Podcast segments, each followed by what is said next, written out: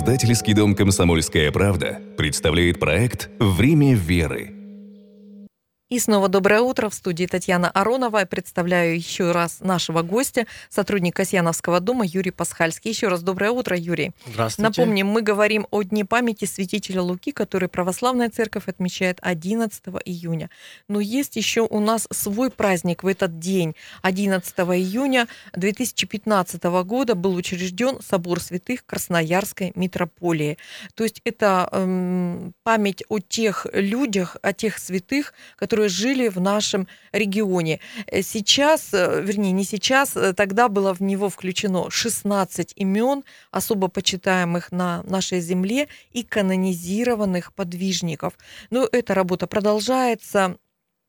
И, насколько я понимаю, что до 2000 года у нас был один единственный святой, самый первый. Это Василий Мангазийский. Все остальные были канонизированы уже в 2000 году, как святитель Лука, или даже, может быть, позже. Правильно? Ну, вообще, вот как раз э, история этого праздника э, напрямую связана как раз э, со святителем Лукой потому что именно в день памяти святителя Луки, э, наиболее почитаемого э, святого не только э, в Красноярской епархии, но в данный момент, и, наверное, в дальнейшем будет так, это один из вообще наиболее почитаемых святых в Русской Православной Церкви и, в общем-то, в других церквях тоже знают и почитают святителя Луку.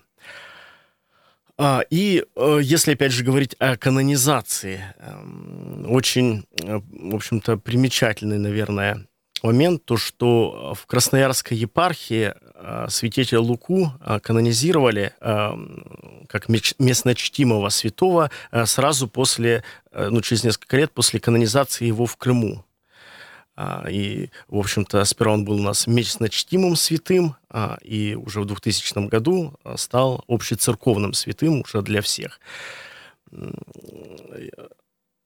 И вот если говорить уже о соборе святых, который, как мы уже сказали, напрямую связан как раз со святителем Лукой, то да, у нас сейчас 16 имен.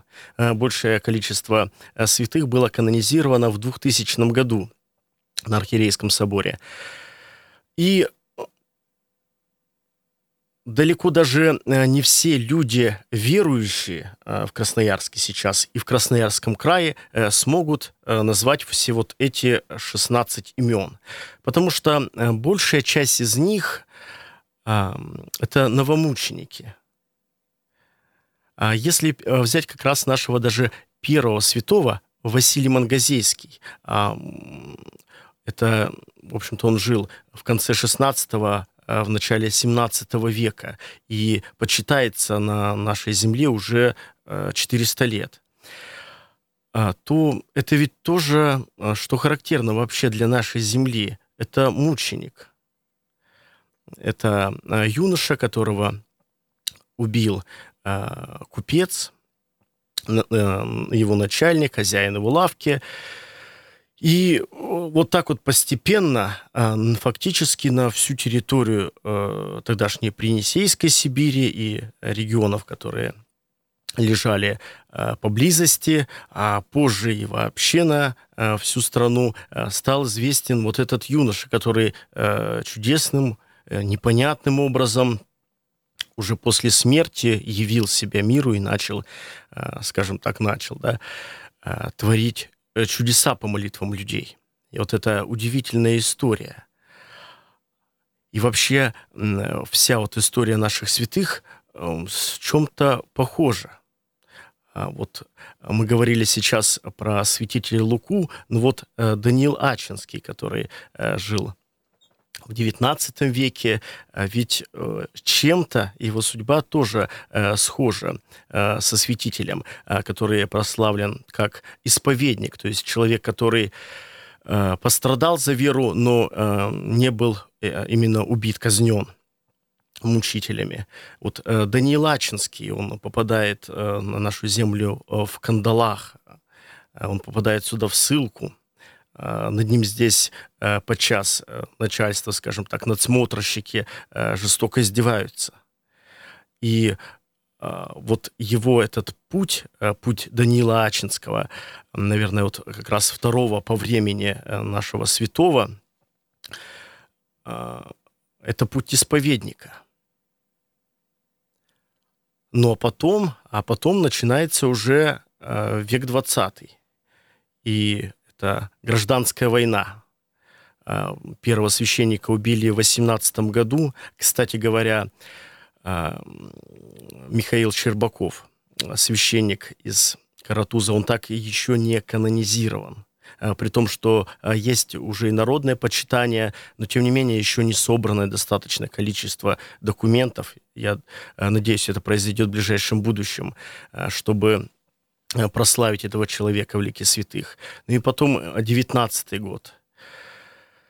Э, огромное количество убитых священников. Сейчас, в общем-то, это сложно даже сосчитать, но 13 человек, из них уже причислено к лику святых.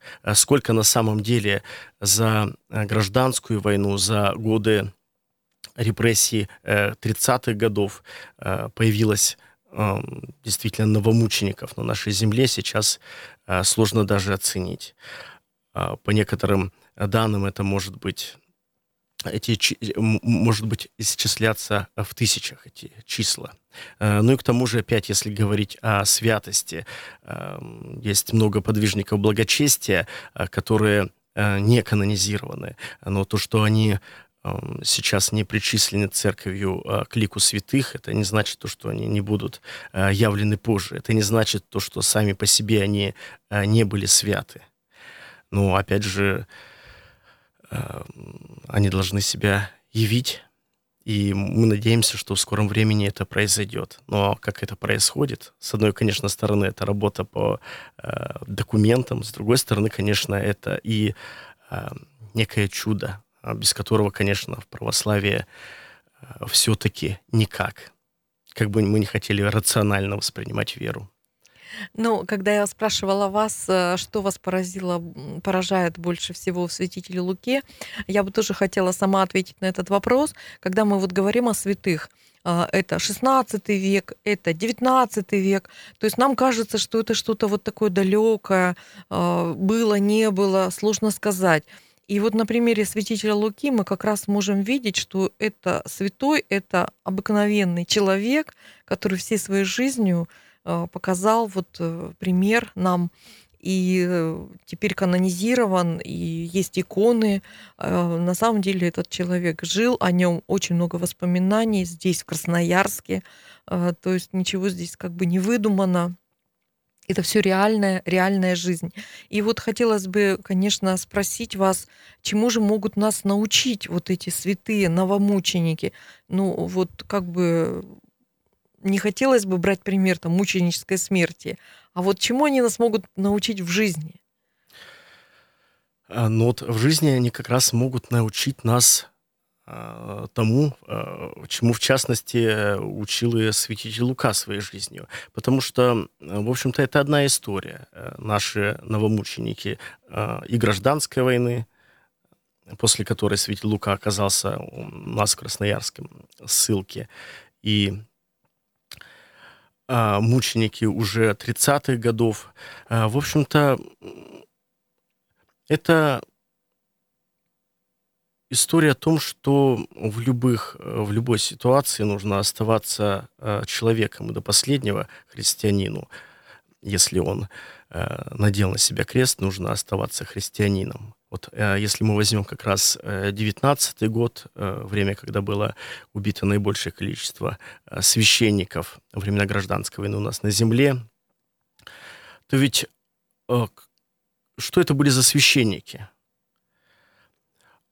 Вообще после э, вот этих революционных событий э, многие э, из духовенства, потому что, в общем-то, были фактически разорены приходы. Снимали рясу и уходили, куда глаза глядят, правильно? Фактически так. Э, то есть э, там были люди, которые эм, становились так называемыми э, красными попами, которые перенимали э, такую коммунистическую идеологию, а порой просто потом рассказывали о том, что на самом деле мы были не священниками, мы все время были такими атеистами и борцами за светлое будущее э, человечества против э, религиозных заблуждений вот под, э, неким, под неким прикрытием.